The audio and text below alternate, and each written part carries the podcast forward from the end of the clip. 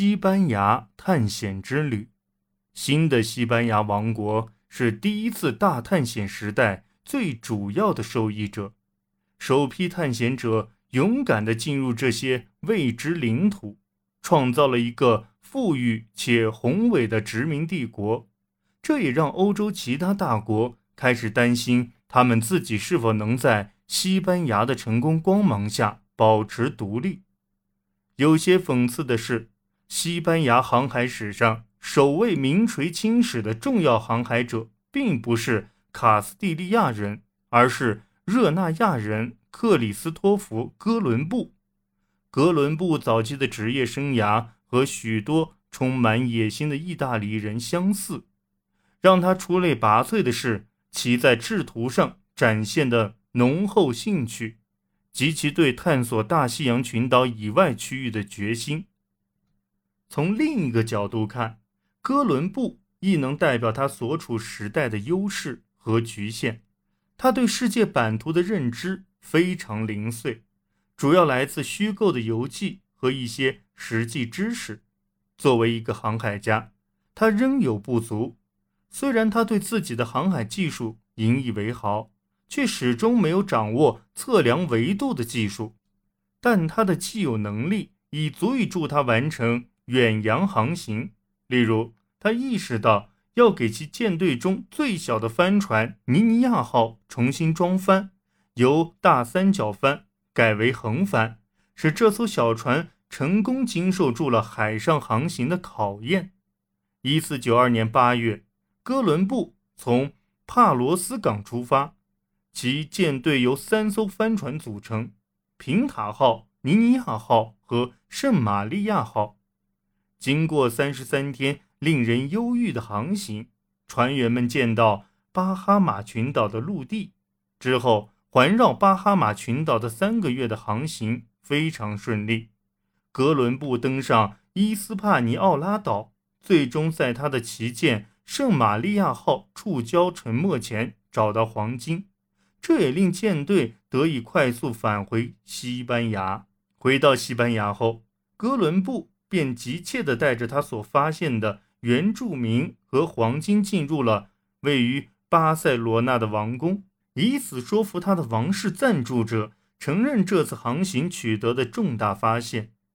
一四九三年，哥伦布再次出发，这次他率领了一支更大型的舰队，该舰队由十七艘卡拉维尔帆船和轻快帆船组成，约有一千两百名船员。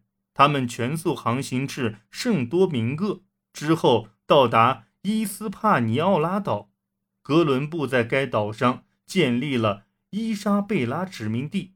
虽然哥伦布是位有远见的天才探险家，但是对于殖民地的管理，他的能力却无法与他的雄心壮志相匹配。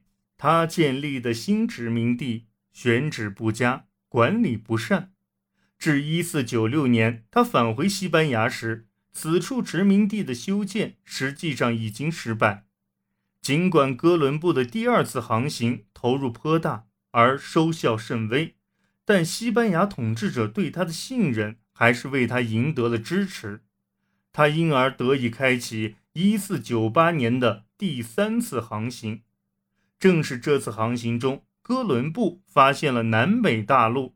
然而，建立伊斯帕尼奥拉岛殖民地的失败，导致他被解除职务，不得不带着耻辱回到西班牙。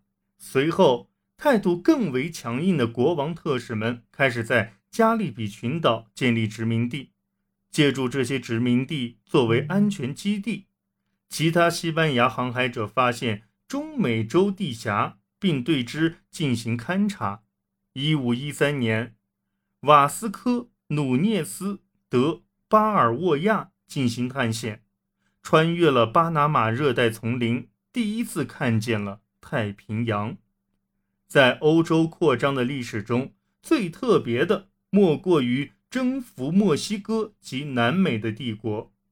墨西哥的阿兹特克帝国和秘鲁的印加帝国是世界上两个伟大的文明，这点连其征服者。也毫不否认，阿兹特克帝国起源于墨西哥谷，至一千五百年，他们已建立了一个根基稳固的帝国，其领土从太平洋沿岸一直延伸到墨西哥湾沿岸。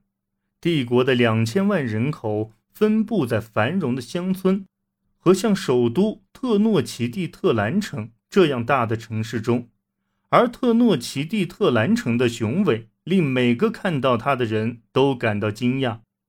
阿兹特克人精心地管理着这片领土，其道路网络和国家机构也已十分成熟，可以媲美当时欧洲的水平。摧毁阿兹特克帝国的是埃尔南·戈尔特斯，他是一名经验丰富的战士，因征服古巴而声名鹊起。他的队伍非常小。由十一艘船、六百名战士和十六匹马组成。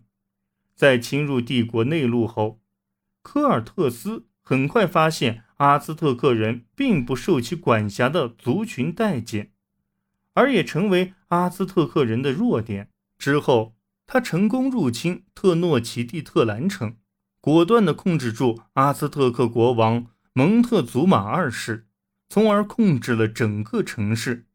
科尔特斯的胜利也意味着阿兹特克帝国的终结。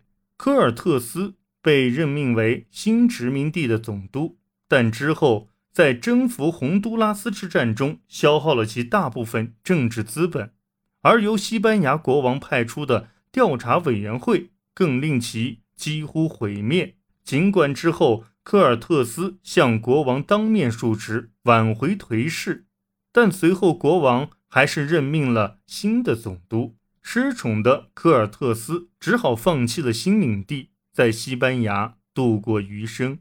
秘鲁印加帝国的征服者弗朗西斯科·皮萨罗是一位典型的探险家。他是一个步兵上校的私生子，是个文盲。同科尔特斯相似，皮萨罗也将自己的精力投到了新大陆上。在征服秘鲁之前。他已经是个经历好几场战役的老兵，并在巴拿马赢得了一定的财富及影响力。皮萨罗的征服队伍规模较小，只有区区一百八十人和二十七匹马。但当他到秘鲁时，正好赶上印加帝国内战的尾声。得益于这场混乱，他大举进发卡哈马卡。他在这场战争中俘虏了印加皇帝。阿塔瓦尔帕之后，他的队伍得到了六百人的补充，这给了他向阿塔瓦尔帕索取巨额赎金的底气。尽管阿塔瓦尔帕支付了赎金，最后却依旧被处死。印加军队分崩离析，首都库斯科投降，秘鲁被征服了。皮萨罗和他的将领们开始建立殖民，并享受胜利。不过，在他们之后到来的人才是真正的利益获得者。皮萨罗征程中的将领几乎都死于非命，贪婪和野心让他们将勇气用在内讧上。西班牙权力的巩固需要有清醒头脑和丰富经验的治理者，这在之后墨西哥和秘鲁总督区的成立中得以实现。渐渐的，新管理者在被征服的殖民地上。施行起一套新秩序。